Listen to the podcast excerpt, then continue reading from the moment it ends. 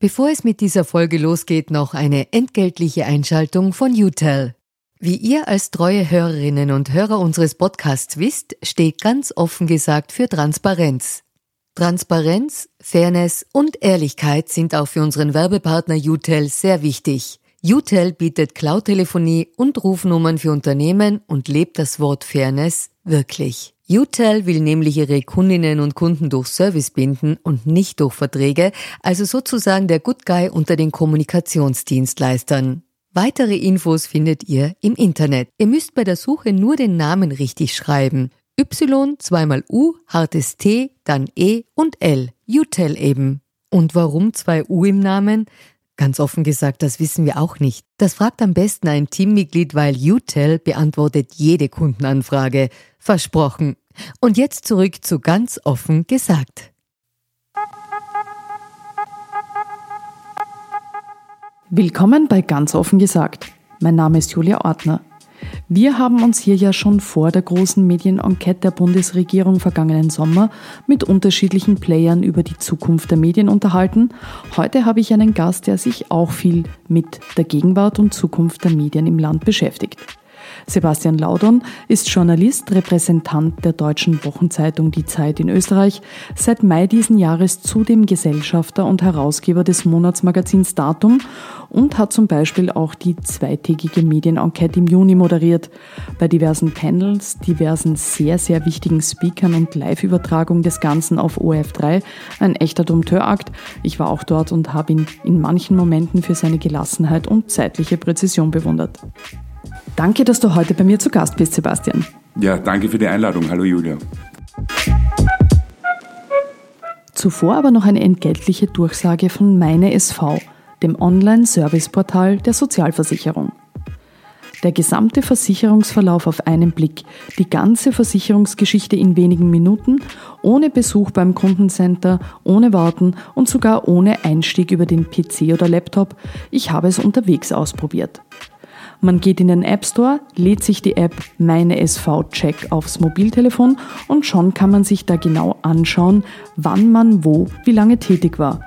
Ich bin ja beim Anblick meiner Versicherungsdaten immer wieder auch von meinem jugendlichen Ehrgeiz angetan, der sich in all den lehrreichen Ferienjobs in meinen Versicherungsdaten manifestiert. Seinen gesamten Versicherungsverlauf kann man sich also ganz einfach über die App holen und gleich verschicken, wenn nötig. Ein Service, den man immer wieder braucht. Bei jedem Jobwechsel fordert der Arbeitgeber, die Arbeitgeberin ja einen Versicherungsdatenauszug. Oder aber auch praktisch, wenn man etwas älter ist und schon überlegt, ab wann man einen Pensionsantrag stellen könnte und wie die Versicherungszeiten dafür genau aussehen. Meine SV-Check steht in den App Stores für iOS und Android kostenlos zum Download bereit. Und das war es für heute wieder mit der Werbung.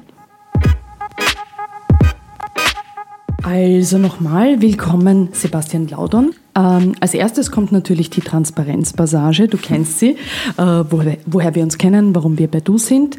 Äh, wir zwei sind Kollegen, wir sind ähnlich alt, sage ich einmal, äh, kennen uns aus der Branche, von der Arbeit und sind daher per Du. Also es ist relativ einfach unter Journalisten. Genau. Deine ganz persönliche Mediennutzung ist jetzt wiederum etwas, äh, die ist mir nicht so im Detail bekannt. Äh, also abseits dessen, dass ich natürlich davon ausgehe, dass du die Zeit und Datum brav liest, oder lesen musst und gerne tust. Äh, daher würde ich zuerst mit dir gerne über das reden. Ähm, welche Zeitungs- oder Magazin-Abos hast du privat und in welcher Form konsumierst du die? Ähm, grundsätzlich alles im Print ähm, und ich liebe Wochenmedien.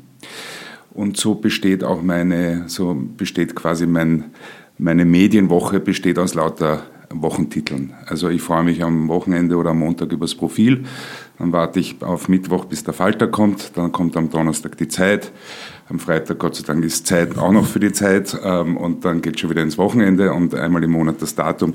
Und da bleibt dann eh schon relativ wenig Zeit, aber diese Medien, die habe ich abonniert, dann habe ich noch äh, das Cicero habe ich jetzt abbestellt ähm, das Brand 1 habe ich noch. Ähm, die alle im Print und nur im Print. Also ich kann leider, muss ich sagen, längere Texte nicht am iPad oder am Laptop lesen. Und, und Tagesmedien liest du die am Telefon oder? Ja, ich versuche es zu vermeiden, aber ich lese sie jedenfalls nicht gedruckt, außer im Kaffeehaus oder so. Aber ich habe keine Tageszeitung abonniert, hatte ich eigentlich nie. Ähm, und äh, die lese ich, also ich muss sagen, sozusagen der laufende Nachrichtenkonsum ist, geht bei mir über Twitter, ist sozusagen, da ist Twitter die, die Zentrale, die mich dann zu den diversen Nachrichtenportalen bringt. Ja. Mhm. Äh, bist du abseits von äh, Nachrichtenformaten oder politischen Diskussionssendungen noch äh, Nutzer linearen Fernsehens oder bist du auch schon einer von den eher Netflix-Sehern? Äh, was hast du jetzt abseits von Nachrichten? Ja, also von Nachrichten und ja, Diskussionsformaten, nein, so diese. Ähm, eigentlich nicht, also weil Sport interessiert mich nicht sehr, also eigentlich gar nicht im Fernsehen, außer Skirennen vielleicht. Also es ist eher dann eine Familienangelegenheit mit den Kindern, dass wir Sport schauen.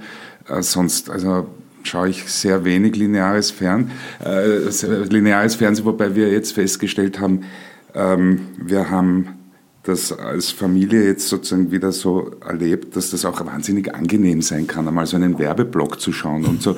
Und alle 30 Sekunden kommt irgendwas Neues daher und man muss sich nicht drum kümmern. Also wir sind schon ein bisschen äh, vielleicht over Netflix, dass man äh, immer diese Auswahl und dann muss man immer so tief rein und das beschäftigt einen so wahnsinnig, weil diese Serien und Stoffe alle so intensiv und gut und schwer sind. Und da ist so ein belangloser 30 Sekunden zu einem Waschmittel ist eigentlich auch einmal ist eigentlich auch schon angenehm. Also wir, wir saßen und sagen, das ist eigentlich herrlich. So eigentlich bisschen, diese Werbung. So also wer weiß, vielleicht kommt da, schlägt das Pendel wieder zurück. Dass kommt, ihr mehr wieder das schaut. Ich weiß es nicht. Äh, verwendet ihr zu Hause einen Smart Speaker? Nein. Nein, also du lachst, unvorstellbar. Nein, niemand, ja, wir waren bei Freunden äh, zu Silvester und das war so ein Fiasko und die haben immer nur gebrüllt. Alexa lauter, Alexa leiser. Und es war so ekelhaft und da haben wir für uns beschlossen, das kommt nee. uns nicht ins Haus. Okay. Ich verstehe also eher ein, ein, ein traditionelleres äh, Medienverhalten, zumindest in, in manchen Bereichen noch. Äh, bist du regelmäßiger Podcast-Hörer? Du musst jetzt auch nicht äh, sagen, dass du immer ganz offen gesagt hast, ich bin dann tolerant. Ich bin kein regelmäßiger Podcast-Hörer, aber ich bin, ich höre immer öfter. Ähm, ich interessiere mich natürlich jetzt auch dafür, also es hat begonnen mit euch und da gab es ja, glaube ich, fast gleichzeitig das Projekt, ähm, wie ist das, was soll das? War das, das was soll das? Das ja, gab es genau. schon vor uns, genau. Das, das waren die Kollegen vom ORF, die haben so damit für mich begonnen. wahrnehmbar ja? irgendwie die zwei genau. ersten ernsthaften mhm. Aufschläge und verfolge das natürlich sehr genau. Die Zeit macht sehr viele, sehr erfolgreiche Podcasts, unter anderem auch ähm, das äh, sehr lustige aus Deutschland, Österreich und der Schweiz, Servus Grüezi, Hallo. Ähm, das funktioniert dort sehr gut. Wir haben jetzt mit dem Datum auch einen Podcast Ist jetzt auch begonnen, gell? Vor nicht allzu langem. Datum ja. Kosmos. Ja. Läuft sehr gut an. Ist sehr auf das jeweilige Heft fokussiert. Wir müssen halt mit unseren Ressourcen haushalten und daher machen wir Dinge, die dann sozusagen auch aufs Heft einzahlen. Hat aber schon auch einen eigenständigen Charakter. Ähm, nicht regelmäßig, aber immer öfter. Und ich freue mich eigentlich sehr, auch so im Bekanntenkreis zu sehen, dass das ein Genre ist, das, äh, das immer mehr Zuspruch erhält. Und das finde ich gut. Es ist eine wunderschöne Form der Mediendarbietung. Man kann viel Inhalt reinbringen. Und daher finde ich das eine sehr erfreuliche Entwicklung, dass Podcasts so, so sozusagen sich so gut entwickeln. Ähm, es gibt ja auch sozusagen andere Entwicklungen. Ich würde jetzt gerne mal ein bisschen mit dir zurückschauen. Ähm, ich habe zu Beginn meiner journalistischen Laufbahn bei der Presse war das gelernt. Es gibt Journalismus, da ist es immer klar die Trennung von Bericht und Meinung etc. etc. Wir kennen diese äh, klassischen Einteilungen. Und es gibt auf der anderen Seite Aktivismus, wenn man so will, wo halt vieles vermischt wird. Damals gab es in der Branche außerdem auch noch die schöne, einfache Einteilung der Welt. Da war es so, da waren die Parteijournalisten oder die Journalisten auf einem Ticket und die Nullgruppler. Also es war natürlich auch etwas, was im ORF so äh, stark äh, äh, so gedacht war. Aber es gab auch noch die letzten Parteizeitungen, eben zum Beispiel die Arbeiterzeitung. Und heute sind ja diese alten Trennlinien verschwommen. Das ist ja eher schwierig festzumachen im Vergleich zu früher. Also das Bild von diesem hehren, kritischen, unabhängigen äh, Journalismus, der versucht, trotz der eigenen Weltanschauung immer überall Distanz zu wahren, äh, in alle Richtungen eine gewisse Distanz, das ist nicht mehr so prägend wie vor 20 Jahren. Ähm, manche Medien positionieren sich heute sehr klar für eine Partei, für eine Seite, von mir ist auch für eine Seite des Landes, wenn man so will. Wie analysierst du diese neuen Linien ähm, zwischen Journalismus und Aktivismus und wie gehst du mit diesem Spannungsfeld um? Ich ähm, tue mir ein bisschen schwer. Ich tue mir immer schwer, wenn es darum geht, der Journalismus sollte so sein oder so sein oder Medien sollten so sein oder so sein, weil da immer so wahnsinnig viel in einen Topf geworfen wird. Und es ist, äh, die, die, Medienbranche ist und auch Journalismus als Beruf ist so wahnsinnig vielfältig, ähm, dass ich da so meine Probleme habe mit diesen Gesetzen und Etikettierungen und muss so sein und darf. Aber zu dem Thema Aktivismus, also ich finde Beide Seiten haben fantastische Argumente. Mir gefällt das, wenn jemand sagt, ich bin ein neutraler Berichterstatter und äh, beobachte und evaluiere und bin äquidistant und lasse an nichts an mich herankommen. Und das ist mir auch. Also hat nicht einmal mit der guten Sache soll man sich gemein machen. Ich weiß nicht, wer das gesagt hat. Der Friedrichs, der Deutsche. Ja, mhm. also mhm. so. Okay, ich finde das ja Wahnsinn, wenn man das durchzieht und, und, und, und wirklich sozusagen im Inneren lebt und dem Leser daher sozusagen eine Art, so ein Neutralisierungsfilter ist für den Leser. Okay, und dann, wenn man einmal einen Kommentar hat, dann den klar ausgeschildert, finde ich super. Und das ist, äh, kann ich gar nichts dagegen sagen. Ich finde es aber auch irrsinnig spannend und die Gesellschaft bereichernd, wenn eine Journalistin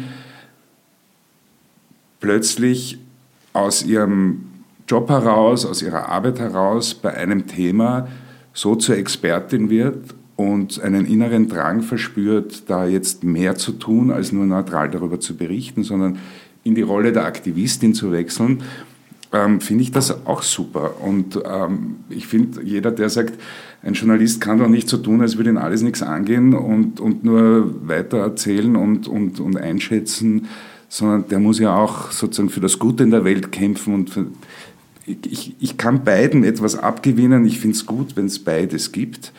Ähm, ich habe da keine, ich, ich, hab, ich, kann da leider kein Urteil dazu fällen. Es sollte so oder so sein. Mhm.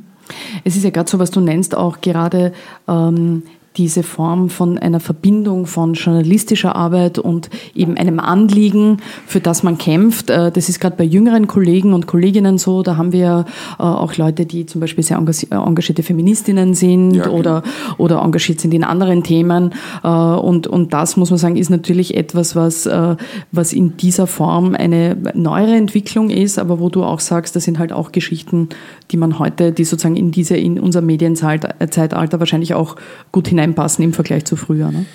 Ja, und ich meine, wahrscheinlich muss man sagen, wenn, wenn ich sozusagen mich wirklich für eine Sache engagiere und dann ins Aktivismusfach wechsle sozusagen, dann werde ich vermutlich als Journalist unglaubwürdiger. Ja, da leidet einfach meine, meine journalistische Glaubwürdigkeit darunter. Das, glaube ich, ist einfach so. Ja, wenn man sich auf eine Seite stellt, dann ist das so. Äh, muss ja nichts Schlechtes sein. Also wenn man das kalkuliert macht und was natürlich wichtig ist, was viel wichtiger ist als eine, eine vorgeschobene Objektivität oder Neutralität, ist, ist die Transparenz. Ja, dass man sagt, ja. Ich stehe auf dieser Seite. Ich das, das ist mein nicht, Anliegen. Äh, ja, ich, ja. Wer, das, wer war das? Der, der glaube ich, bei NZZ.at war das der Georg Renner, der am Ende geschrieben hat, immer, ich, ähm, also ich lege nur offen, dass ich die Neos unterstütze. Weiß ich nicht, vielleicht habe ich den, ich, bin mir jetzt nicht sicher, ob es der Kollege war, aber ich, ich kann mich es erinnern, dass es mal eine Offenlegung, eine Offenlegung am gab. Ende ja? des Textes, genau. wenn es um Politik ging. Genau. Und ich kann mich erinnern, es wurde sozusagen diskutiert, das ist zu viel und wozu und das geht doch niemandem was an. Und ich finde das ein sehr interessantes Spannungsfeld.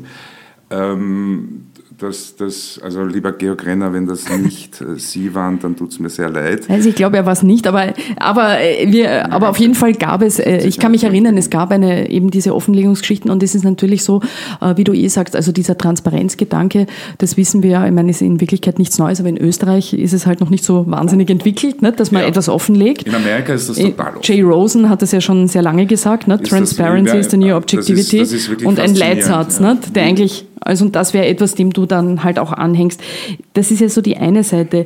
Was ich, ähm, was man auf der anderen Seite sagen kann, ist jetzt reden wir sozusagen von diesem, haben wir jetzt gesprochen äh, über Aktivismus ähm, und Glaubwürdigkeit. Auf der anderen Seite jetzt, wenn wir es rein mit Zuordnungen, wo Journalisten politisch stehen oder nicht stehen, hernehmen, im vergangenen Nationalratswahlkampf hatte man ja teilweise den Eindruck, also habe ich es manchmal das Gefühl gehabt, dass manche Kollegen und Kolleginnen ähm, nur mehr wie in einer Feinkurve von ihrem jeweiligen, wenn du so willst, äh, politischen Heldenfigur gesessen sind.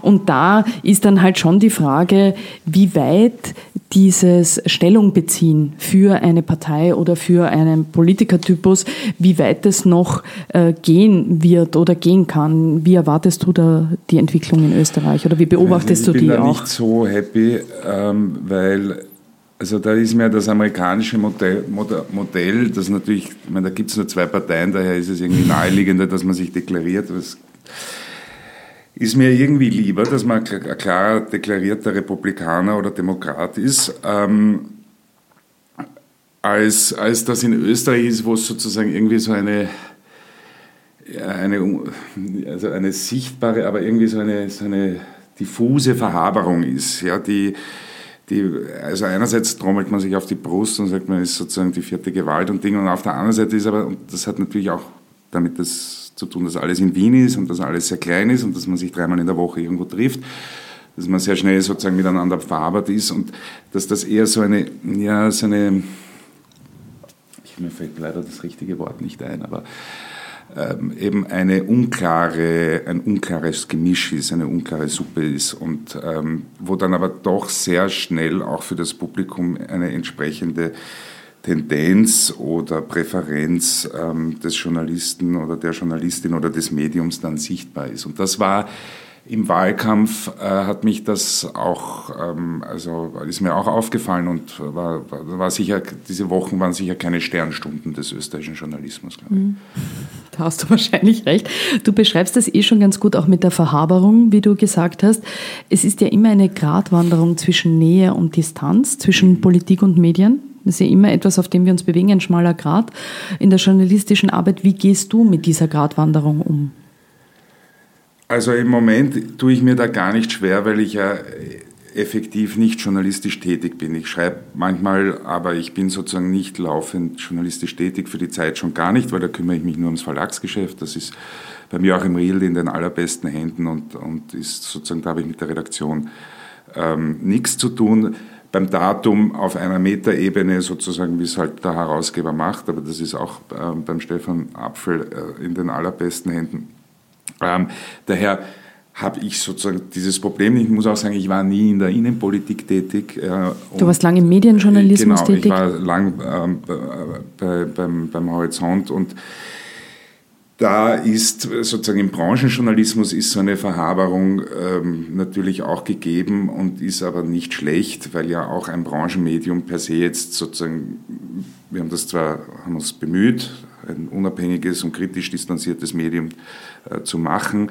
Aber das Genre funktioniert einfach anders. Es, es ist sozusagen, das ist, das, das ist tendenziell nicht der Ort für Investigativjournalismus, auch wenn wir manche Highlights hatten, aber ähm, da, da ist sozusagen die, da ist die Verhaberung nicht so eine Gefahr wie das vielleicht bei, Innen, bei der Innenpolitik ist. Ja. Aber ist das äh, auf das, ich möchte dann auf das Thema eh nachher noch mit dir kommen, aber so grundsätzlich, weil du ja auch sagst, also du warst äh, Chefredakteur und Herausgeber auch beim Horizont äh, über lange Jahre. Ähm, gerade der Medienjournalismus ist jetzt natürlich eben, wie du sagst, Innenpolitikjournalismus ist wieder eine andere Welt, aber natürlich hat man auch viel, man hat natürlich mit den ganzen sozusagen wirtschaftlichen Verhältnissen zu tun. Äh, da geht es natürlich um, ums Geld etc. Und, und natürlich auch um Abhängigkeiten. Äh, kann man Medienjournalismus, weil du meintest eben, eben anders als Innenpolitikjournalismus, aber kann man den eigentlich in einem kleinen Land wie Österreich sauber betreiben? Ist das möglich? Ja, Natürlich. Das musst du jetzt natürlich nein, sagen. Nein, das habe ich, entschuldige, das habe ich doch sechs Jahre lang bewiesen oder acht Jahre lang oder eigentlich mein halbes Leben lang. Ähm, ja, ich finde schon. Ähm, es funktioniert an, Medienjournalismus funktioniert anders. Ähm, ich habe das immer erlebt als sehr diplomatischen Job. Mhm. Ähm, weil natürlich lebt eine, äh, also beim Medienjournalismus oder bei vielen Branchenmedien fließt ja alles ineinander. Da sind sozusagen die Leser, sind gleich die Inserenten, sind gleich äh, der Gegenstand der Berichterstattung. Also das ist mhm. sozusagen eine, eine, eine Masse und da gibt's natürlich dann Konfliktherde und, und, äh, und, und Fallstricke aller, aller, aller Art. Und jetzt zum Beispiel, also was sind die größten Werbekunden einer Zeitung wie das Horizont? Das sind traditionell die großen Medienhäuser, sprich mhm. Der ORF im Fernsehen oder die ORF Enterprise und die Puls, äh, Puls 4 Pro 7 Sat 1 ATV, ATV 2 äh, Mediengruppe ähm, auf der anderen Seite und dann sind es die großen Außenwerbeunternehmen, die großen Verlage etc.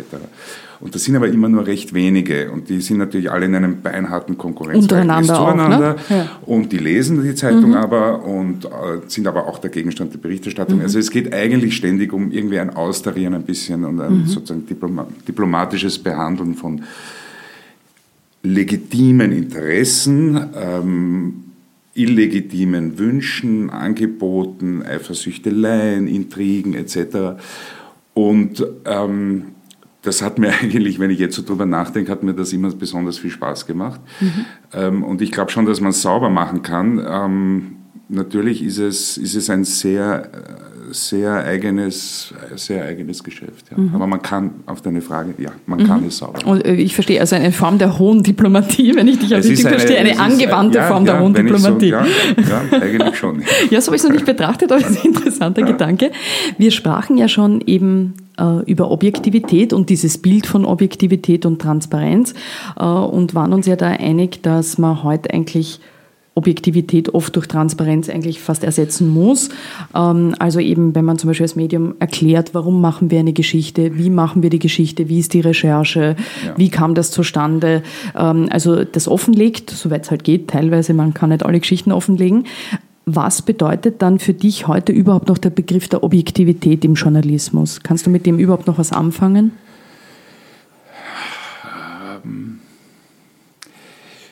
Ja, also ich auch hier, ich finde jetzt nicht, dass man sozusagen objektiv äh, in den, in den Misskübel der Mediengeschichte oder der Journalismusgeschichte werfen sollte.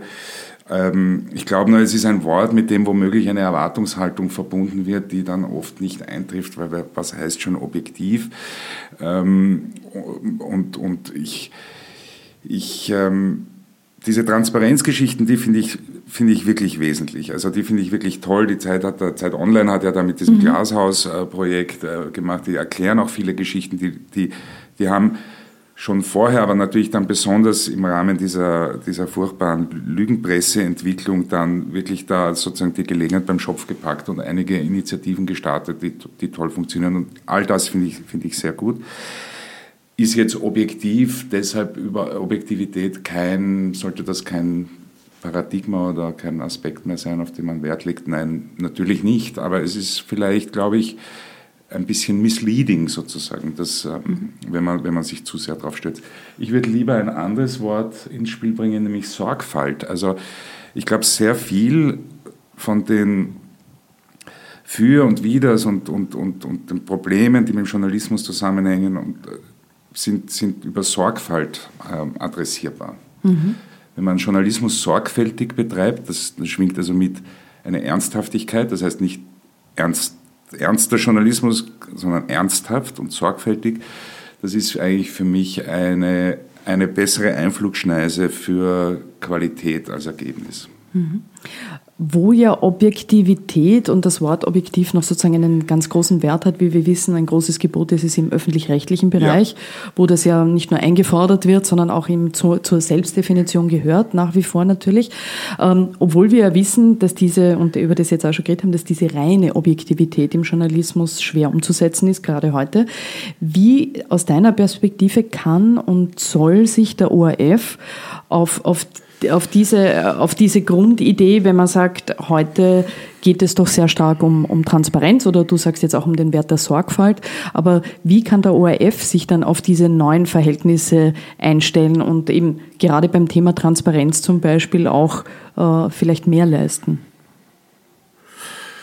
Ähm, ich, Hm, ich weiß nicht, ob er das muss. Also nämlich jetzt. Aber glaubst du nicht, die ORF-Seher und Seherinnen, dass die halt vielleicht auch so wie jetzt eure Leser und Leserinnen, also bei ja. beiden Medien, wo du sozusagen auch äh, tätig bist, auch die ORF-Seher und Seherinnen ja vielleicht auch äh, da den Anspruch hätten, oder? An, an, an, an, ans öffentlich-rechtliche Fernsehen oder mehr Transparenz zu bekommen. Glaubst du, oder glaubst du, ist Aber das da anders? Meinst du zum Beispiel, also wie könnte das ausschauen? Das könnte so ausschauen, dass man, ich weiß nicht, nach einer Diskussion oder vor einer Diskussionssendung erklärt, warum man diese Menschen eingeladen hat. Vielleicht ein bisschen mehr erklärt zum Beispiel, welchen Hintergrund ein ja, Gast hat. Ja, das könnte man auf alle Fälle oder? machen. Also so also, wie wir jetzt versuchen am Anfang, woher kommt jemand? Ich, jetzt, ich will jetzt dem ja. ORF nicht unterstellen, dass er das nicht da und dort schon macht, aber ich Ist glaube, Teil, das ja. wäre sicher eine, eine großartige Präventivmaßnahme, vielleicht auch schon, vielleicht sind wir schon in einer Phase, wo es eine, auch eine Defensivmaßnahme ist, weil dem schon viel Misstrauen ähm, entgegenkommt, ähm, weil er halt so ein politischer Spielball auch ist. Ja, also das wäre sicher eine gute Idee und, und ähm, solche Geschichten auch, mal, auch zu machen, auf alle Fälle. Ja. Ähm, und, und grundsätzlich eben, weil wir gesagt haben, mit der Objektivität ist es halt schwer als Begrifflichkeit. Äh, ähm, wie findest du, könnte der ORF damit umgehen, dass das halt doch zur Eigendefinition gehört? Na gut, er hat ein Objektivitätsgebot mhm. im ORF-Gesetz stehen. Eben, ja, also er braucht, mhm. er braucht sich nicht der, der Objektivität zu entledigen.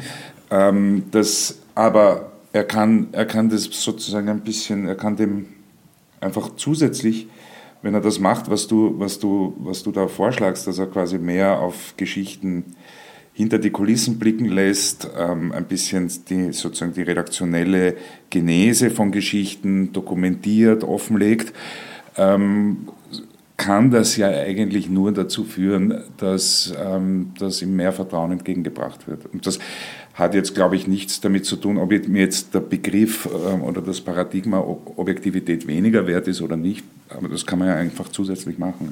Mhm. Es gibt ja auch einige Initiativen, wie du ja auch sicher weißt, gerade im ORF Richtung Fehlerkultur, dass man ja. versucht, äh, da mehr zu machen. Ja. Ähm, wie, wie, wie, wie siehst du dieses Feld und wie gehst du mit Also wie gehst du damit um, wenn jetzt zum Beispiel beim Datum Fehler passieren? Oder wie ähm, geht ihr damit um? Also bin ja erst kurz dabei und Gott sei Dank sind noch keine schlimmen Dinge passiert in der Zeit. Stefan, Sebastian Laudern klopft auf, den Holztisch. Ja? Äh, bis jetzt nicht. Ähm, was ich erlebt habe, ist, dass äh, da eine erfrischend offene ähm, Kommunikationskultur herrscht. Ich habe Redaktionen erlebt, wo jeder kleine Fehler, der angesprochen wurde, ein ein sozusagen vernichtender feindlicher Angriff war, der entsprechend verteidigt werden musste. Also ich kenne das, ich kenne Organisationen und, und, und mit, mit mangelnder oder gar keiner Fehlerkultur. Ich kann mir das vorstellen, dass das beim ORF wahnsinnig schwierig ist, weil beim ORF halt die Fallhöhe aus der Vergangenheit als man sozusagen der ORF und der Monopolist und die einzigen waren, die in diesem Land Fernsehen und Radio gemacht hat und daher sowieso praktisch qua Definition irgendwie unfehlbar, weil der Broadcaster. Ähm, und, und jetzt sozusagen in einem Mediendschungel, wo man auf Augenhöhe mit Privaten ähm, und den Zusehern und Social Media etc. in einem Dauer in einem Dauermassendialog steht, ähm, dass sozusagen sich in dieser Fallhöhe, sozusagen in dieser Entwicklung ist die, ist die Entfaltung einer, einer zeitgemäßen Fehlerkultur eine Riesenherausforderung an, an, die oder an den Charakter einer Organisation. Und das merkt man ja auch manchmal beim ORF. Ja, es, es, es, und ich, ich glaube, das braucht man auch gar nicht äh, sozusagen großartig äh, vorwerfen. Ich glaube, das liegt im Wesen so einer Organisation, die man sich anschaut, von wo die kommen und, und in welcher Situation sie heute sind, da ist natürlich wahnsinnig viel Angst auch sicher dabei, ja, dass sozusagen ein Fehler, wenn man, wenn man sozusagen einen Fehler zugibt, dann ist womöglich gleich, bricht das Ganze gleich zusammen, weil das, was ja ein Blödsinn ist. Also da, aber da habe ich einen riesen Respekt davor, weil äh, sozusagen in einer Organisation wie dem ORF Fehlerkultur ähm, ähm, zu zu nähren, ist, ist sicher eine sehr schwierige Herausforderung. Müsste man wahrscheinlich auch diplomatisch begabt sein, auch für diesen Job, oder? Ja. Nein, ich glaube, um den Kollegen auch zu erklären, wie du sagst, es ist kein Angriff, nicht, sondern wir versuchen gemeinsam Nein, etwas besser zu machen. Das ist, das ist eine, in eine jeder großen und sehr traditionellen Organisation natürlich noch mal ja schwieriger. Die ne? Landesstudios und die vielen mhm. unterschiedlichen Redaktionen und alles sind kleine, gewachsene Mikroorganismen und oben drüber das, das sozusagen das, das große Unternehmen. Also das ist äh, von der Führungsaufgabe her sicher, sicher sehr schwer. Ich finde es jedenfalls gut und wichtig und zeitgemäß und ich glaube, da sind wir uns wahrscheinlich einig, äh, wirst du gleich sagen, dass der ORF sich äh, gerade auch dann doch nach lang, doch einigen Jahren der Überlegung und Vorbereitung äh, sich durchgerungen hat und äh, kritischen Medienjournalismus mit seinem Ö1-Magazin Doublecheck zum Beispiel macht wo er sich positioniert, auch wenn das natürlich für den öffentlichen Rechtlichen, du hast das eh schon ein bisschen erwähnt, heikel sein kann. Gerade wenn es natürlich um Konkurrenzunternehmen geht des ORF, wie die Pro7 Sat1 Puls 4 Gruppe, wo ATV jetzt auch dabei ist, oder um mächtige Player wie die Kronenzeitung oder um den Verband österreichischer Zeitungen, also Konkurrenten und andere Player. Wie kriegen die Kollegen im ORF jetzt aus deiner Beobachtung auch als äh, Medien, äh, sozusagen Beobachter und Medienjournalist, äh, diese Gratwanderung hin? Ich kann das sehr schwer beurteilen. Ähm, aber findest du es grundsätzlich eine gute Idee, dass der ORF das macht? zu machen, finde ich mhm. super. Ich finde auch das Double-Check super. Als Hörer, ich habe ähm, immer vor der Medienenquete wurde ich einmal interviewt dafür. Und ähm, da war ich sozusagen, das war eigentlich mein erstes Radiointerview und da habe ich sozusagen auch gesehen, wie, wie das ist, wenn man eine halbe Stunde interviewt wird und dann kommen zwei Sätze. Und Ein Klassiker, ja, das kennt man. und da denkt man sich nur, ach Gott, warum habe ich die zwei, die zwei Sätze, war mir eigentlich überhaupt nicht wichtig, warum habe ich die gesagt? Aber so ist das halt und das, das ist letztlich, ich meine, ist, das, ist es witzig, wenn man mal auf der anderen Seite ist und sozusagen interviewt wird äh, und, und dann sich womöglich nachher ärgert, wenn man findet, das ist doch eigentlich gar nicht das gewesen. Also da habe ich ein bisschen das sozusagen näher kennengelernt und ich halte es für ein Minenfeld durch und durch für den ORF. Also wenn er es ernst meint, tut er sich dauernd weh und schafft Angriffsfläche. Wenn er es nicht ernst meint, macht er sich lächerlich und, und Ding und sie meinen es ernst. Und äh, ich finde es absolut eine Bereicherung. Ich hätte ja auch gerne ein Medienmagazin im Fernsehen, ähm, aber ich verstehe, dass das, äh, das ist vielleicht, ähm, dafür ist vielleicht Österreich zu klein und das, das, das bringt nichts. Aber fürs Radio, also ich hätte gern, dass es öfter wäre, das Double Chat. Weil es jetzt einmal im Monat einmal ist, im Monat. nicht ersten Freitag, glaube ich, im Aber Monat. Aber ich immer. verstehe auch, also ja. ich wüsste jetzt auch nicht, ähm, was, was, was man da jede Woche sozusagen gehört. Ja, ist wahrscheinlich auch eine Frage, ob man genug eben Inhalte dann wirklich äh, jede Woche. es gibt schon viele oder? Geschichten, besonders wenn man es ja. ausweitet, ein bisschen sozusagen auf Digitalisierung, mhm. ja, digitaler Lifestyle das ist ja, also wir, wir, reden ja immer über Medienkompetenz, Digitalisierungskompetenz und so. Und mhm. das, das Double Check jetzt ist halt sehr sozusagen Branchenradio, ja, Mediaprint und so weiter. Das ist ja den Menschen, die, die äh, sozusagen die normale Leben führen und nicht in der Medienbranche sind, ist das ja die egal. Die ein richtiges ist, Leben ist haben. Die, ja. Ist die Mediaprint ja relativ egal. Also du meinst eben so dieses, äh, auch auf die, auf die größeren Themen, die jetzt nicht so direkt im medienpolitischen Betrieb sind, wäre natürlich eine Möglichkeit und auch interessant. Ja. ja. Aber ich glaube, es ist wahrscheinlich auch eine Ressourcenfrage. Man weiß ja, das ist, sicher, äh, na, sicher, oder, äh, ist, ist natürlich arbeitsintensiv. Aber so an sich ist das natürlich, ähm, wie, äh, wie du eben auch sagst, auf jeden Fall eine gute Entwicklung.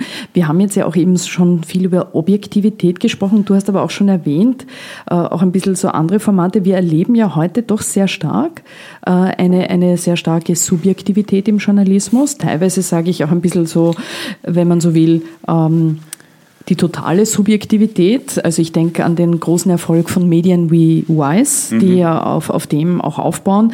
Also Geschichten sehr subjektiv, sehr persönlich, sehr zugespitzt, sehr nah teilweise auch äh, sehr reißerisch erzählt.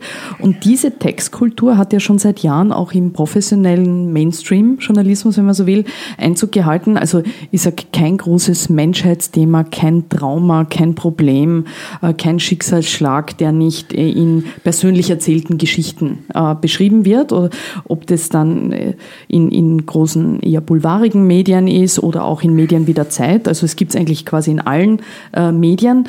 Ähm, die Leser und Userinnen mögen ja diese persönlichen Geschichten sehr gerne, diese Erzählform. Äh, deswegen wird sie natürlich auch äh, sehr oft eingesetzt. Wie stehst du zu diesem Ich-Journalismus, zu diesem Bekenntnisjournalismus?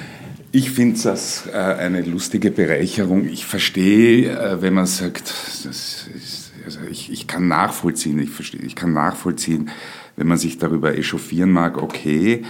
Ich finde es eine lustige Bereicherung, wenn äh,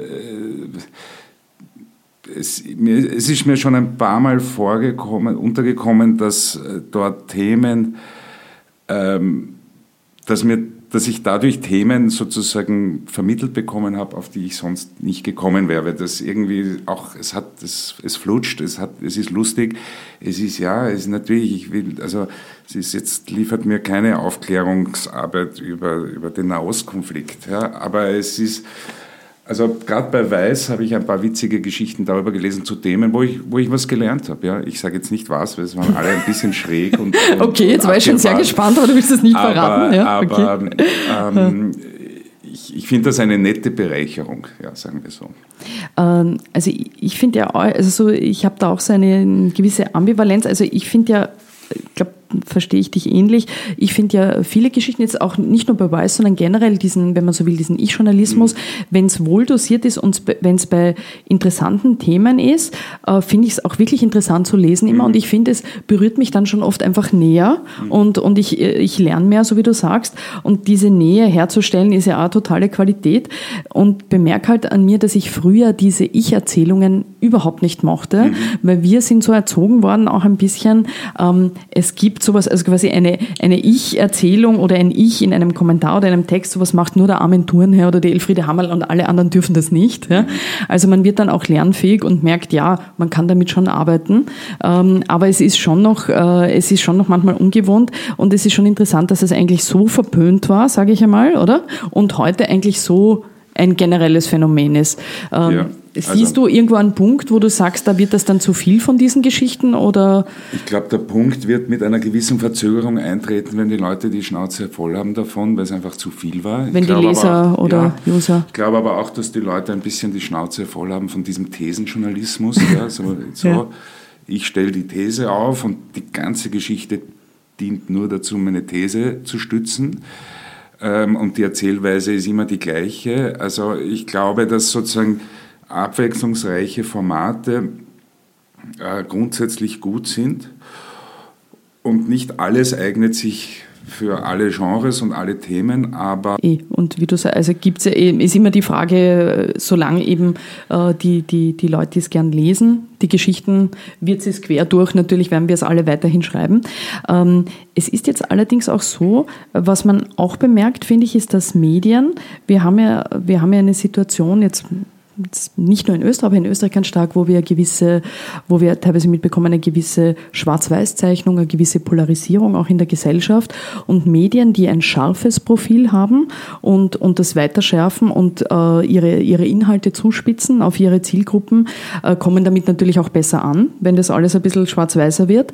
Äh, und das bringt da natürlich bis zu einem gewissen Grad, finde ich, so einen gewissen ja, Populismus und Pulverisierungseffekt vielleicht auch manchmal hinein äh, für alle Medien. Äh, wo würdest du da die Grenze ziehen? Also gerade wenn es um eine Zuspitzung geht, die auch gut ist für ein Medium und die ja auch was bringt und wo, es dann sozusagen zu populistisch wird. Wie siehst du das?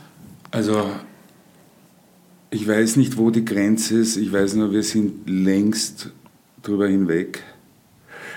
Ähm, ich halte das wirklich für eine der ganz großen Probleme, nicht nur der Medien selbst, sondern auch unserer Gesellschaft, dass die Art und Weise, wie Themen, Menschen, Zusammenhänge ähm, in den Medien in einer Geschwindigkeit und in einer Aufgeregtheit ähm, zugespitzt, verkürzt, ähm, lächerlich gemacht, dramatisiert, ähm, skandalisiert werden. Also in diesem Dauerfeuer und in dieser Daueraufregung ähm, vernünftige Politik zu machen, die, ja, die auch einmal Rückschläge einsteckt, die nachdenkt, die, die, die lange Zeit braucht. Also das, das macht mir ein bisschen Sorgen, weil ich nicht sehe, wie sich sozusagen so eine aufgeregte Medienwelt, und jetzt habe ich ja nur mal über die Medien geredet, da sind noch die, die sozialen Netzwerke noch gar nicht dabei, die sozusagen nach oben und nach unten das multiplizieren, ähm, wie in diesem in, in, dieser Aufregungsmaschinerie eine Gesellschaft sich sozusagen bedächtig fortentwickeln soll, das, das verstehe ich nicht ganz und das sehe ich nicht ganz. Und man sieht es ja auch bei der Politik, ähm, wie, wie, das, äh, wie schwierig die Medien, ähm, und damit meine ich jetzt nicht Journalismus, sondern wie schwierig die Medien, diese Aufmerksamkeitsmaschinerie, ähm, Politik macht, beziehungsweise wie sehr sie Politik verfremdet, pervertiert, ähm, selber verkürzt und so weiter. Ich sage nicht, dass die Medien schuld sind, aber ich glaube in der Art und Weise, äh, wie, wie, die, wie die Öffentlichkeit im Moment ausschaut und äh, wie da die Themen durchs Dorf getrieben werden, ähm, also das, ich, ich, das macht mir ein bisschen Sorgen. Ja. Also diese immer kürzeren Zyklen, immer die wir kürzer, erleben. Immer schneller, schnelleren. immer lauter, immer zugespitzter und der Boulevard ist da natürlich der sichtbarste, weil den sieht man auch auf der Straße mhm. ähm, und in der U-Bahn und ähm, da gibt es auch Riesenunterschiede zwischen, zwischen den Boulevardmedien. Ich auch nicht einmal die will ich alle in einen Topf werfen, schon gar nicht, aber ähm, das, ähm, ja, also das, die, dies, diese, das, das sehe ich einfach als Riesenthema, diese mhm. Zuspitzung. Ich sehe jetzt auch nicht sozusagen eine, da, äh, wie, wie, es da zu einer Kehrtwende kommen sollte, also wie da das Pendel umschlägt. Wie sich das wieder sozusagen... Sagt, nein, wir, wir, wir, wir bringen jetzt reflektiertere, ähm, ähm, reflektiertere Headlines und ja, wir gehen wieder ein bisschen in längere Texte und versuchen da ein bisschen sozusagen den Druck rauszunehmen. Und das ist nicht die neue SPÖ-Vorsitzende heute der Superstar und morgen die Katastrophe. Und es ist also dieses äh, Rauf- und Runterschreiben, absurd. Äh, dieses Phänomen, dass es stärker mich, wer gibt. Wer das ernst nehmen soll. Ja. Ich meine, also das, äh, das, ich wüsste nicht, was sich da, was sich da sozusagen großartig ändern sollte und die und die ernsthaften, die sorgfältigen Medien und, und, Journalistinnen und Journalisten haben da das Problem, dass sie halt einfach leiser sind und weniger sichtbar sind. Ja. Die sind nicht laut auf der Straße, sondern die liegen sozusagen ähm, bei den Menschen zu Hause und die brauchen länger zu lesen und die werden anders gelesen und da wird dann eher auch anders. Aber die sind, zahlen nicht so auf diese Aufregermaschine ein und daher sind sie, von, sind sie ein bisschen im Hintertreffen. Ähm, du beschreibst es ja schon, dass sich natürlich gerade der, der, Journalismus auch durch die sozialen Medien verändert, durch diesen Druck der Schnelligkeit, durch das immer was Neues, Flottes, äh, zugespitztes äh, zu liefern. Ähm, das, der, der wird ja, ist groß und wird immer größer. Ich finde allerdings jetzt, äh, jetzt kann man natürlich sagen, das ist eine Seite der sozialen Medien, die die Arbeit nicht besser macht, vielfach, ne, wenn man es nicht gegensteuert. Auf der anderen Seite finde ich ganz aufschlussreich, dass man gerade in einem Land wie Österreich äh, die Verhältnisse zwischen Journalismus, Politik, Politikberatung einzelnen Personen, also diese äh, Verbindungen, die es gibt, dass, die, dass man die durch soziale Medien und wie die da alle miteinander interagieren, doch viel klarer erkennen kann. Also irgendwie hat das ja dann auch was Aufklärerisches. Glaubst du nicht auch, dass, dass Leute, die jetzt nicht da dazugehören, zu dieser politmedialen Blase, nennen wir es mal so, dass die durch, äh, durch, diese, durch diese sozialen Medien da auch Einblicke bekommen, mitdiskutieren können? Ähm, also dass es auch zumindest einen gewissen äh, erhellenden Effekt auch haben könnte. Ja, bestimmt sorgt, also wenn man jetzt über Twitter redet, ich kann Facebook nur mehr aus der Ferne beurteilen, weil ich seit, glaube ich, 2009 bist du ausgestiegen, oder? Bin nicht mehr mhm. dabei. Ähm, da, sicher führt Twitter ein bisschen zu einer Durchlässigkeit und wenn man so will, zu einer Demokratisierung des politmedialen äh, Elitezirkels. Das mhm. kann man sicher sagen. Und das ist ja mal an sich nichts Schlechtes. Nein, das ist nicht schlecht. Mhm. Ähm, gleichzeitig könnte ich mir aber auch vorstellen, dass es zutrifft zu sagen, man kann da jetzt zuschauen und wenn man zuschaut, stärkt das aber nicht unbedingt das Vertrauen in diesen politmedialen Elitezirkus. ja? richtig, ja. Weiß ich nicht. Ja. Mhm. Ähm, was ich, ich, ich, ich, will auch gar nicht ähm, sozusagen jetzt über, über, das, über soziale Netzwerke schimpfen. Ich glaube, sie, haben, äh, sie vertragen sich nicht wirklich mit sorgfältigem Journalismus. Ja, und das sieht man ja eh überall. Ich meine, das ist ja nicht... Das, äh, ist ja eh evident, dass sozusagen der Facebook-Algorithmus belohnt Dinge, die emotionalisieren. Was emotionalisiert, etwas, was wütend macht. Ja, leider ist das eine schnellere Wut, äh, also eine schnellere Emotion, die uns zur Verfügung steht als, als Liebe oder Empathie oder sonst was. Also belohnt der Algorithmus diese Dinge. So, ein Medium, das sich jetzt leider in die Falle getappt ist und äh, ähm, über Facebook Reichweiten abzwackt, ähm, ist ähm, ist daher sozusagen klarerweise verleitet, ja, testet Headline A, testet Headline B und sieht genau über Headline B, da kommen die Leute. Und das, nämlich nicht nur, dass die Leute kommen, es sehen mehr Leute auf Facebook, weil der Algorithmus es bevorzugt. Deshalb, da war, glaube ich, vor einem Jahr oder eineinhalb Jahren war die Meldung, dass Facebook die Medien irgendwie zurückreiht. Mhm, ja, genau. Ähm, und da habe ich mir nur gedacht, eigentlich müssten alle Medien aus Facebook rausfliegen, weil ähm, dann gäbe es dort Familienfotos, Katzenfotos, die Special Interest Groups. Ähm, äh, ja, dann wäre das sozusagen wirklich ein soziales Netzwerk, aber man müsste den Journalismus dort eigentlich aus Facebook herausretten, weil er ist, glaube ich, toxisch. Also Facebook ist, glaube ich, toxisch für, für den Journalismus und das... Ähm, ich habe das dann mit Leuten besprochen, die haben gefunden, das ist ein Blödsinn. Ich, ich, ich weiß es nicht. Ja, es ist so eine Abhängigkeit natürlich, ähm, aber äh, das, ich, ich, ich sehe nur, dass äh, für den einzelnen Journalisten sind die sozialen Netzwerke fantastisch. Der kommt mit seinem Publikum in Kontakt, der kann besser recherchieren, der kriegt mehr Feedback, der ist auf Augenhöhe mit den Leserinnen und Lesern und das ist, ist Er kann seine toll. Marke pflegen oder sie ihre, auch das ist ja wesentlich. Man pflegt die eigene Marke, das ist immer wichtiger natürlich, mhm. ist, hat aber auch seine Schattenseiten, natürlich, muss ich sagen, ja. aber ist natürlich... Spielt auch mit, ne? Na sicher ist. Ähm, ich finde ja auch interessant, wie beobachtest du das, dass äh, es ein doch gewisses Problem ist, dass manche Journalisten und Journalistinnen, wobei es sind mehr Journalisten, weil ich finde, die wildesten Twitterer sind noch immer Männer und also gibt Ausnahmen, aber wird auch kein Zufall sein. Äh, oder? Muss man doch ehrlich sagen. Ja, Tut mir leid.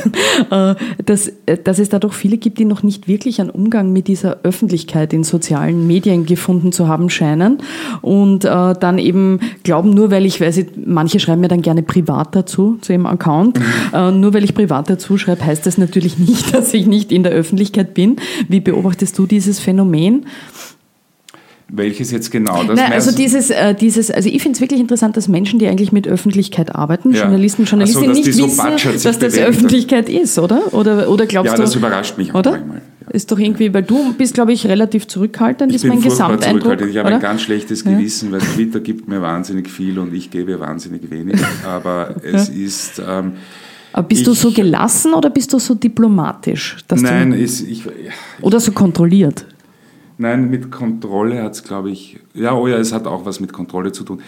Ich habe am Anfang, habe ich so ein paar, äh, also, eigentlich Lächerlichkeit, aber, aber Dinge, da habe ich dann getweetet, ich habe mir dann immer den Fehler gemacht, dass ich mir alte Tweets von mir angeschaut habe und die kommen einem dann irrsinnig wichtig mhm. durch und und äh, sozusagen so, wow, dann musstest du jetzt auch was dazu sagen und so ein bisschen belanglos.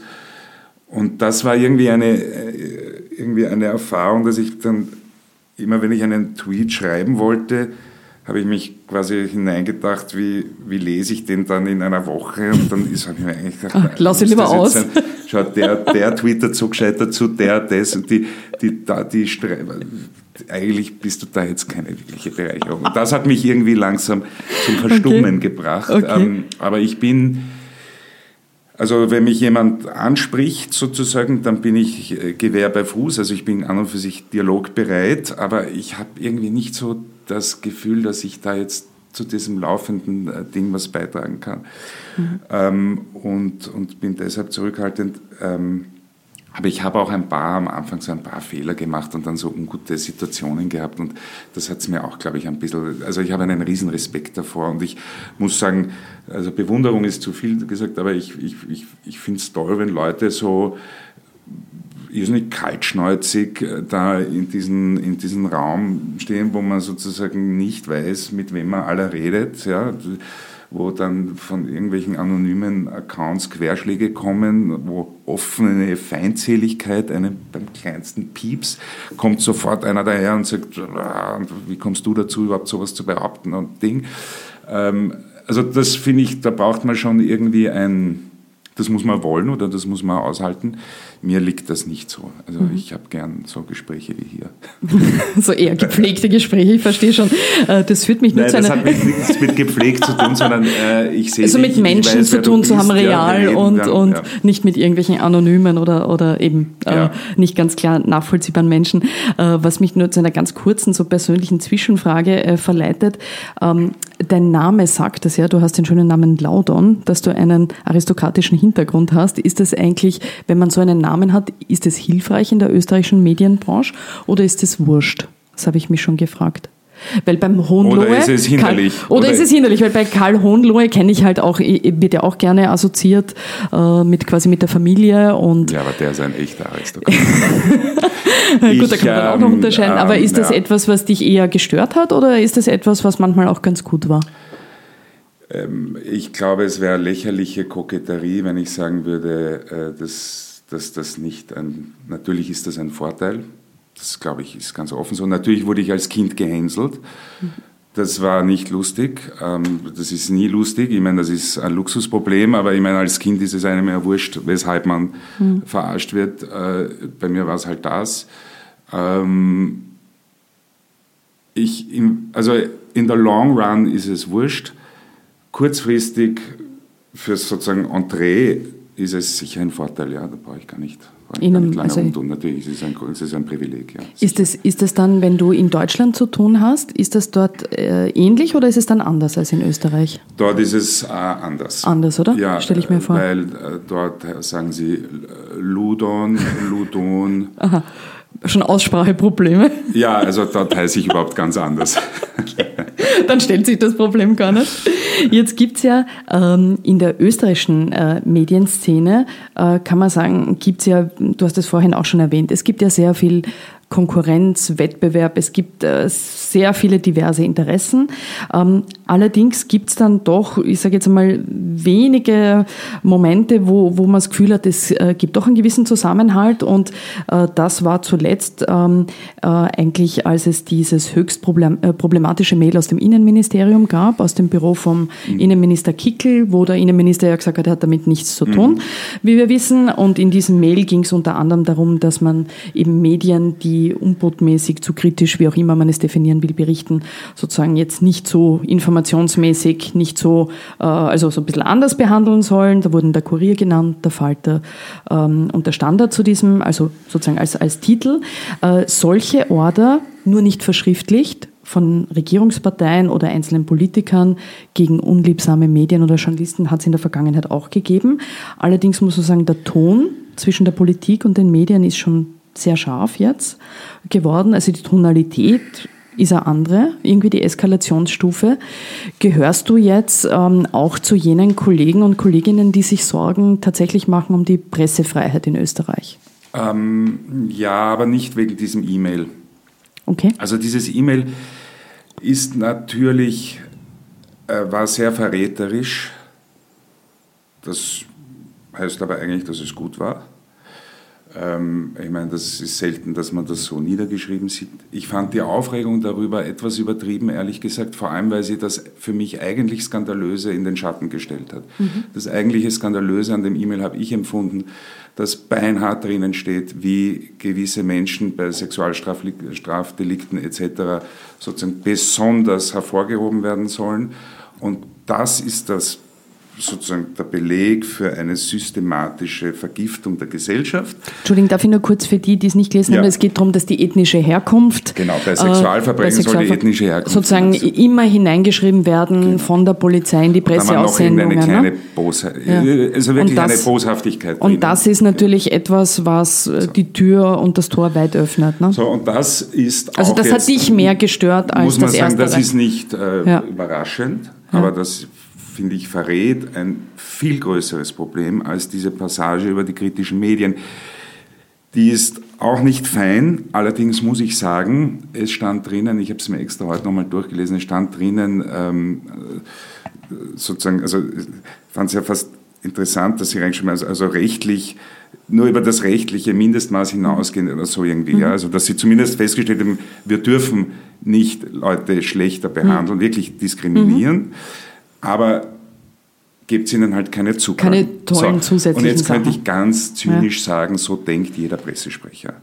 Es hat jeder Kommunikationsverantwortliche hat Medien, die er gut kennt, mit denen er gut kann, oder Journalistinnen und Journalisten, mit denen die er gut kennt, mit denen er gut kann. Und wenn er eine gute Geschichte hat oder ein lustiges Zuckerl und ein Ding, dann geht er zu der. Es ist nur so absurd, dass man sowas überhaupt hineinschreibt. Verschriftlicht auch noch, ja. Das, ja. Aber ja. Und darüber die Aufregung. Also grundsätzlich finde ich es gut, wenn es einen Schulterschluss in der Branche gibt. Und ich fand auch gut, dass das Gehör gefunden hat. Ich fand auch gut, dass der Bundeskanzler gesagt hat, dass sich zu Wort gemeldet hat. Ich hätte lieber gesehen, dass sich, mein Eindruck ist, dass sich die, die wir nehmen uns da manchmal dann zu wichtig. Und, äh, und in dem Fall hatte ich das Gefühl, dass sich die Medien oder die da angesprochenen Medien und alle, die sich sozusagen aus Solidarität drangehängt haben, dass man dem zu viel Raum eingeräumt hat. Man hätte eigentlich sagen müssen, ja, deppert und unprofessionell und, und nicht sozusagen wirklich elegant, aber da liegt das Problem. Weil da passiert tatsächlich etwas mit der Gesellschaft und das ist nicht passiert. Ja, deswegen. Äh, ich ich finde, äh, also du, du sprichst eigentlich das aus, was ich auch, äh, ähm, also gerade was den zweiten Punkt betrifft, wie du gesagt hast, mit der, mit der ethnischen Herkunft von mutmaßlichen Straftätern. Es hat mich wirklich überrascht in den ersten Tagen der Debatte, als dieses Mail publik wurde, über das wir uns alle fürchterlich mehr oder weniger aufgeregt haben, hat es mich dann wirklich überrascht, dass der sehr, sehr überwiegende Anteil der Geschichten darüber, quer durch, eigentlich sich wirklich fokussiert hat auf wir Journalisten und wie geht man mit uns um. Und dieser zweite Teil kam dann nach einigen Tagen, kam das dann stärker, das Thema, das muss man schon sagen, also es ist dann schon gekommen, aber es war klar schon und ich glaube auch, so wie du sagst, dass das manchmal in der Bearbeitung von Themen in Österreich äh, schon stark ist, dass Journalisten doch die, und Journalistinnen doch die Tendenz haben, sehr stark dann sich mit Themen zu beschäftigen, die einen halt selbst und die Eigenbefindlichkeit äh, doch irgendwie treffen und, und bei anderen vielleicht ein bisschen länger brauchen. Ich fand fand das auch, äh, wie du beschreibst, ja. relativ typisch für, für, äh, für ja. manche unserer Arbeitsweisen, sagen wir so. Ne? Ja, und das, ähm, aber das täuscht, soll nicht darüber hinwegtäuschen, dass, ähm, dass man sehr aufpassen muss auf Pressefreiheit, Medienfreiheit ist, ist ähm, das ist keine, das ist, äh, das ist nicht garantiert. Wir gehen alle auf dünnem Eis, sozusagen, was gewisse gesellschaftliche Grundnormen betrifft die wir für uns vielleicht schon sozusagen als selbstverständlich sehen, aber wie gesagt, da sind wir, da sind wir in Wahrheit auf dünnem Eis und da muss man sehr behutsam damit umgehen. Ja, aber über das E-Mail, glaube ich, haben wir genug geredet. Mhm. Das, ist, das, das war, fand ich, kein, kein, kein ähm, wie soll ich sagen, kein gutes Zeugnis für diese Branche. Freiheit, wie du so nennst, und auch die Freiheit äh, der, sozusagen der Medien hat ja natürlich auch immer etwas zu tun, wie es einem wirtschaftlich geht. Und jetzt wissen wir, dass wir in Österreich wirtschaftliche Abhängigkeiten von vielen Medien und vielen Titeln vom Werbegeld politischer Parteien und Gebietskörperschaften haben. Das ist ein ungelöstes Grundproblem der Branche seit vielen Jahren. Das entwickelt sich auch stark in die, Rech äh, in die Richtung, nachdem natürlich Werbung teilweise, die es früher gab, jetzt äh, teilweise in den Digitalbereich geht und äh, eben nicht mehr äh, im Print äh, nicht mehr so stark ist und eben da auch nicht die Erlöse bringt, noch digital, wie wir eh wissen, dass, äh, diese ganze Thematik. ich habe dann das Gefühl, viele Medien, es ist ein bisschen so, man neidet sich gegenseitig ein bisschen die Werbegelder, man schaut, was kriegt der andere von diesen öffentlichen Inseraten. Ähm, und, und wie, es sind glaub, etwa 200 Millionen jährlich, von denen wir da sprechen, das ist natürlich sehr viel Geld. Und man schaut, äh, was kriegt der, anstatt vielleicht auch mehr daran zu arbeiten, gemeinsam vielleicht auch teilweise neue Geschäftsmodelle abseits von Werbung zu finden, neue Ideen zu finden, äh, weil wie wir wissen, ist Werbung ja alleine nicht mehr die Antwort auf alle Finanzierungsfragen der Zukunft von Medien, wie früher einmal. Wie kann jetzt aus deiner Perspektive und deiner Erfahrung die Systemumstellung auf Geschäftsmodelle die halt gerade auch mehr Community getrieben sind, äh, funktionieren. Ähm, bei der Zeit ist es ja so, kann man sagen, da, da ist es ja wirklich ein sehr großes, gut funktionierendes Community-System auch, ein Ökosystem, wo rund um das Medium schon viele andere Bereiche sich entwickelt haben. Also eigentlich, wo man auch sieht, dass das dann wirtschaftlich natürlich auch äh, in Zukunft funktionieren kann. Und es ist natürlich schwer, so einen Weg zu finden, dahin zu kommen. Aber was sind so äh, Geschäftsmodelle, wo du sagen würdest, in diese Richtung müssen Medien heute arbeiten, damit sie sich unabhängiger machen von öffentlichen Inseraten etc.? Ja, ich glaube, die Zeit hat da wirklich eine, eine, eine tolle Schablone dafür in den letzten 15 Jahren aufgebaut, weil sie nämlich sowohl was die inhaltlichen Angebote als auch was das Unternehmerische betrifft, ähm, sozusagen um, um, das, um die gute alte Zeit eine, eine, ein ganzes Universum aufgebaut hat, das aber, und das ist das Erstaunliche, nicht zu einer totalen Defokussierung der des Stammprodukts geführt hat. Ähm, also Konferenzen, Corporate Publishing, ähm, ähm, Zeitakademie, ähm, Reisen, völlig wahnsinnige teilweise Reiseangebote. Da steigt man in Hamburg in einen Autobus und fährt drei Wochen lang nach Shanghai und dann steigt man in Shanghai aus und fährt, fliegt, fliegt zurück und die anderen kommen aber mit dem Flieger nach Shanghai und fahren zurück. Kostet ein Vermögen, ist immer ausgebucht. Und ist also tolle Dinge ist natürlich Deutschland, ist großer Markt und so weiter, aber trotzdem. Ähm, und eines der wesentlichen Erfolgsbausteine, die ich bis jetzt identifizieren konnte dort, ist, dass man Dinge von Leuten machen lässt, die das wirklich gerne machen und gut können. Also der Bereich Corporate Publishing oder nennt, sagt man heute Content Marketing dazu oder wie man will, ist in einer eigenen Einheit, in einem eigenen Unternehmen, das heißt Tempus Corporate und die, ähm, das sind ähm, leidenschaftliche, kreative Dienstleister in Wort, Bild und digital. Die verstehen sich als digitales, äh, als, als sozusagen Dienstleistungs-Powerhouse. Und es ist nicht so, dass Corporate Publishing Projekte bei der Zeit sozusagen von Zeitredakteuren gemacht werden, die eigentlich sich zu gut dafür fühlen und das daher ungern machen und daher schaut es auch entsprechend aus und es ist lieblos und es, ist, es schadet sozusagen sowohl dieser Dienstleistung als auch dem eigentlichen Kernprodukt. Ähm, anderes Beispiel, Konferenzen. Äh, ja, die Zeit hat sehr früh ähm, sich beteiligt oder zu 100 Prozent übernommen, eine Konferenzveranstaltungsfirma, die nichts anderes macht als Konferenzen und Events aufziehen. Und es hat nicht der Marketingassistent vom, vom, vom Geschäftsführer sozusagen jetzt auch nebenbei noch eine Konferenz zu machen, sondern es sind Vollprofis, die das machen und entsprechend auch also sozusagen gerne machen und gut machen. Also dass, auch, dass die Online-Redaktion getrennt ist ja, und sogar in Berlin sitzt ja, und dass Zeit Online ein völlig eigener Körper ist, ist gut aus meiner Sicht. Das ist eine Glaubensfrage. Ich halte das für richtig. Online funktioniert so anders, ähm, dass es, glaube ich, äh, dem Stammprodukt schadet und dem digitalen Produkt nicht wirklich hilft, wenn man das miteinander vermanscht. Aber wie gesagt, das ist eine Keine, Eben, da gibt es immer die ja. unterschiedlichen Sichtweisen. Jedenfalls bei der Zeit ja. und bei Zeit Online hat das sehr gut funktioniert. Die Zeitung, äh, der Zeitung geht es prächtig und, und Zeit Online hat sich auch fantastisch entwickelt. Also das, ich bin jetzt nicht der auf der Suche ist nach den Wunder-Wuzi, Zauber-Geschäftsmodellen, äh, neuen Ideen, wo plötzlich das Ding reinkommt. Ich mhm. glaube, es ist schwierig es, ist, äh, es ist, und es ist das Kunststück der Diversifikation mhm. ohne Defokussierung. Also mhm. um die Marke herum, also wenn ich jetzt das Datum herannehme, ums Datum herum Dinge zu machen, mit denen man Geld verdient, ohne sich aber dabei zu verzetteln und die Liebe und die Aufmerksamkeit für das eigentliche Produkt, und das ist in dem Fall ein Magazin, äh, aus, aus, der, aus, der, ähm, aus, der, aus dem Blickwinkel zu verlieren. Und das sozusagen in diesem Dilemma oder in diesem, in diesem Widerspruch sozusagen findet das statt dass dauernd neue Dinge kommen, wie, ja, das ist ja ein lustig, Podcast ist ja an und für sich nicht neu. Aber, aber bei so uns noch immer ja, relativ, ja. Und dann ja. muss man schauen, okay, also ja. dann, das ist eine Chance, da tut sich was, aber wie, wie kann man das machen, dass es auf dieses Produkt einzahlt und trotzdem aber eine Eigenständigkeit hat und so.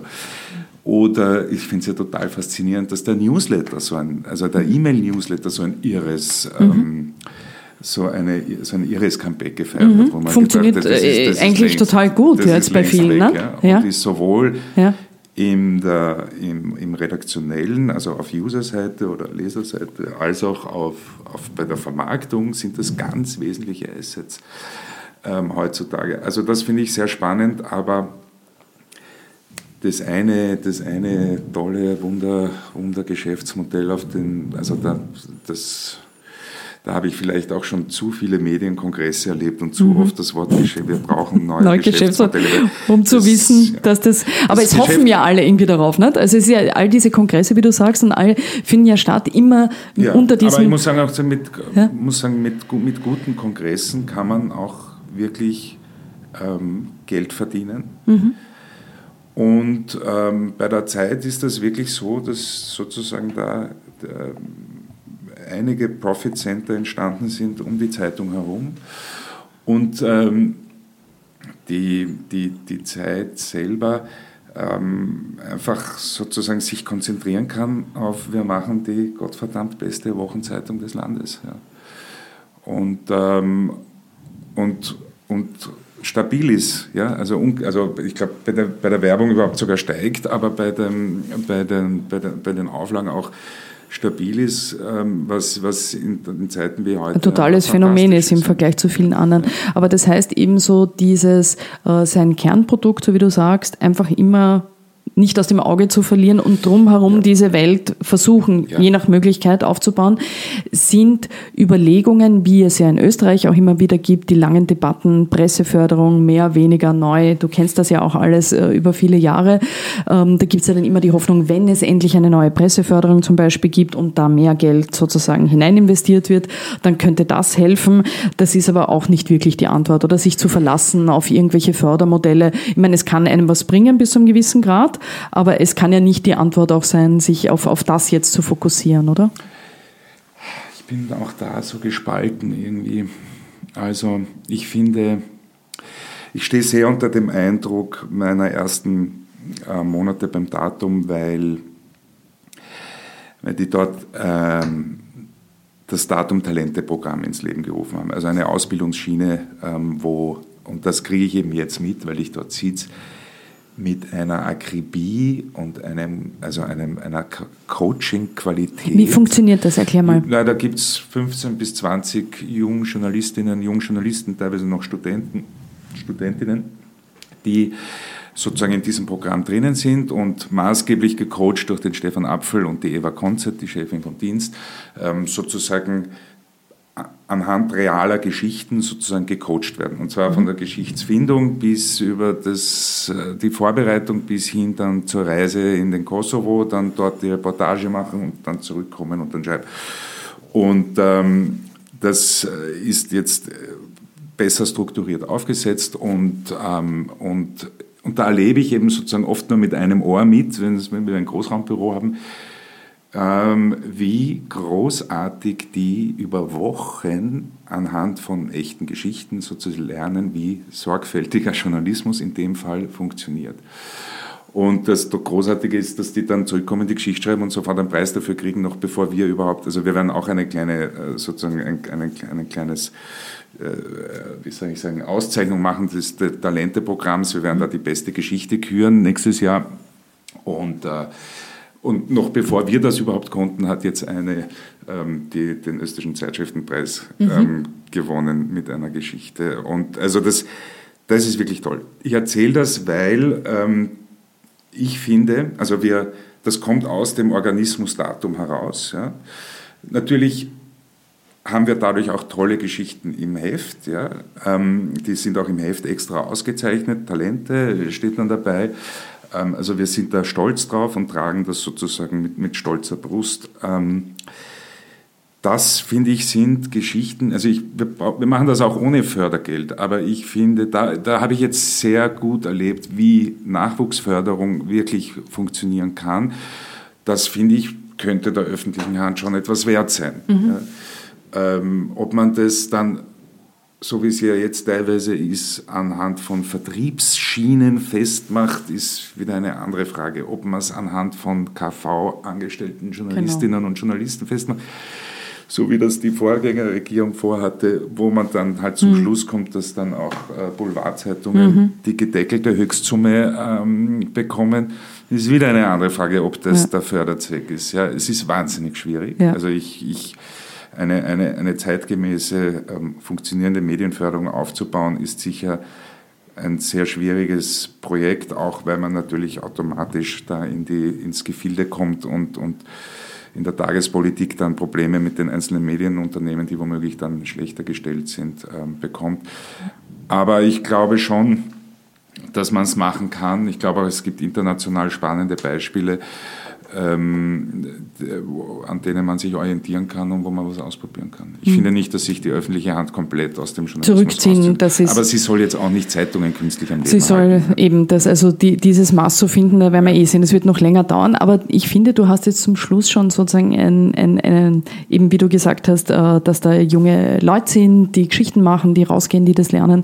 Das war ja auch ein, ein, ein Blick nach vorne, ein positiver Blick in die Zukunft und nicht immer dieses, oh, es wird so schlimm. Das finde ich sehr positiv positiv ja, das macht, das stimmt. Weil das, das passiert oft in sagen, unserer Branche, nicht, wenn sich Leute treffen. Seitdem, seitdem, ja. äh, seitdem ich beim Datum sitze, bin ich grundsätzlich ein viel optimistischerer Mensch. Na schau, das haben Sie geschafft. Sebastian Laudern ist total gut drauf. ich war vorher schon ein Optimist. War vorher schon gut drauf alleine, und ist jetzt noch besser wenn drauf. Wenn man dann alleine sitzt und nur über Trump und über den Klimawandel liest, das macht einen depressiv. werden. Ja, und das, das stimmt mit jungen, ambitionierten und hoffnungsfrohen Menschen zusammenzuarbeiten, ist ein großes Vergnügen. Ist, ist auf jeden Fall, äh, wie du sagst, für dich eine, eine positive Erfahrung. Vielen Dank, dass du da warst. Vielen Dank für das schöne Gespräch, Sebastian. Ich habe zu danken. Danke, Julia.